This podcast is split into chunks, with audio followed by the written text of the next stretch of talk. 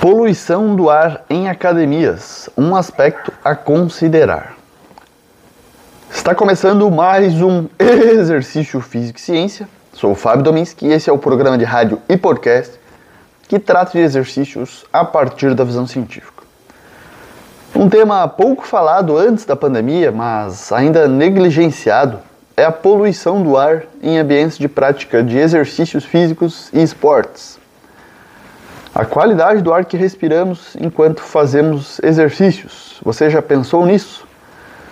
Provavelmente só pensou a partir da pandemia, pois uma das principais, se não a principal, via de transmissão do SARS-CoV-2, o vírus que causa a Covid, é a via aérea, via aerossóis, ou seja, partículas muito pequenas, invisíveis que permanecem suspensas no ar.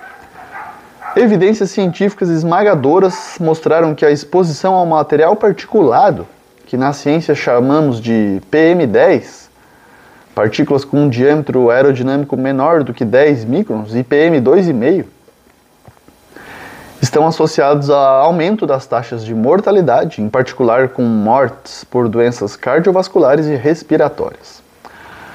A Organização Mundial de Saúde estima que 4,2 milhões de mortes todos os anos são como resultado da exposição à poluição do ar externa.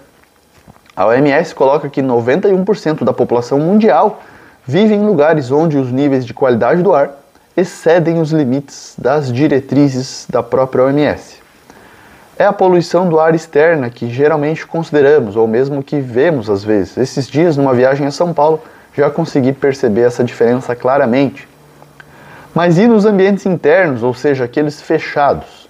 Sabemos que passamos a maior parte do tempo do nosso dia em ambientes indoor, na casa, em casa, no trabalho, escola, universidade, carro, transporte, enfim.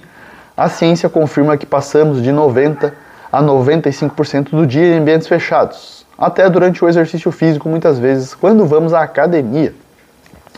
Ambientes internos frequentemente apresentam maior concentração de dióxido de carbono, CO2, do que o ambiente ao ar livre e este nível elevado de CO2 é um produto da respiração humana de forma concentrada. Veja só, o ar que respiramos contém 0,03% de CO2, enquanto o ar expirado tem de 4 a 6% de CO2. E essa concentração aumenta com o esforço físico. Então faz sentido estudar a relação entre exercícios físicos e poluição do ar. Você quer ver? Quando realizamos um esforço físico, por exemplo, há um aumento da velocidade do fluxo de ar, é, além do que respiramos muitas vezes pela boca, né, então o ar não passa pelos mecanismos nasais de filtragem e esse fluxo aumentado de ar leva os poluentes, leva o ar junto com os poluentes para a parte mais profunda do nosso sistema respiratório, ocasionando aí uma maior nocividade para a nossa saúde. Esse foi o tema da minha dissertação de mestrado e posteriormente minha tese de doutorado. Então, qualidade do ar em ambientes com prática de exercícios. E aí um dos temas, um dos estudos foi dentro de academias. Consegui publicar todos esses estudos em boas revistas científicas e vou utilizar um deles para basear nossa conversa de hoje.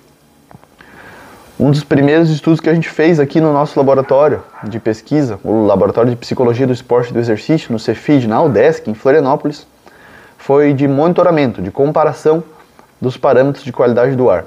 Então, nós comparamos os níveis de concentração de dióxido de carbono, CO2, em academias de musculação, com as normas estabelecidas no Brasil, na França e na Europa. Participaram do estudo três academias de musculação, que a gente vai chamar aqui de A, B e C, de Florianópolis, Santa Catarina, Brasil. E as academias A e B foram, são ventiladas com um sistema split, e a academia C é ventilada com um sistema central, aquele parecido com ar-condicionado de shopping, né? O parâmetro medido para avaliação da qualidade do ar foi a concentração de CO2 que a gente mediu aí com sensor não dispersivo infravermelho. E para determinar as taxas é, de CO2 no ambiente, é, a gente utilizou esse sensor e as academias investigadas apresentaram níveis de concentração de CO2 significativamente acima da norma europeia, e aí que é de 750 partículas por milhão, né, uma norma um pouco mais exigente que a norma brasileira da Anvisa, que é de 1000 ppm, 1000 partículas por milhão. As academias A e C, então a A apresentou uma média de 3.750 partículas por milhão e a academia C de 1.360 partículas por milhão, tiveram essas, esses níveis de CO2 significativamente acima é, dos parâmetros recomendados pela norma brasileira, da Anvisa, e da francesa, que é a mesma, né, de mil partículas por milhão. No Brasil, quem faz isso é a Anvisa. Os níveis de CO2 observados nas academias desse estudo foram 10 vezes maior do que as diretrizes da Europa e 7 vezes maior que a brasileira em vários momentos do monitoramento que a gente fez.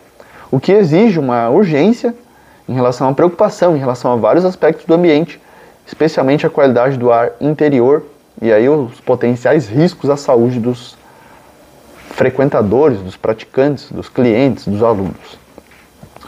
De acordo com o Comitê de Bioaerossóis da Conferência Americana, né, em relação à higiene industrial, essa sessão do governo aí, embora a exposição aos níveis de CO2 que são comumente encontrados em ambientes externos, que varia de 350 partículas por milhão até mais de 2 mil partículas por milhão, não seja considerada uma causa direta de efeitos adversos à saúde, existem algumas preocupações sobre impactos diretos e mensuráveis na saúde humana.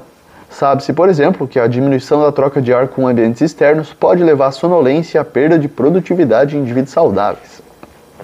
Nesse estudo aí a gente concluiu que as academias investigadas apresentaram concentração de CO2 significativamente acima dos níveis máximos permitidos. E essas concentrações de CO2 são um indicador de baixa adequabilidade da ventilação, ou seja, prejudicam a qualidade do ar. Então, o que, que implica os resultados desse estudo? O que, que eles querem dizer? Que altos níveis de CO2 no ar indicam que o ambiente interno está recebendo uma quantidade mínima de ar, ou seja, uma ventilação adequada é necessária para diluir e controlar o acúmulo dos poluentes.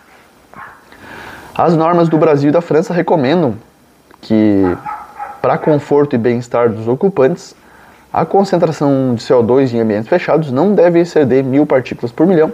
Já a norma europeia é mais rígida e recomenda um limite de 750 partículas por milhão.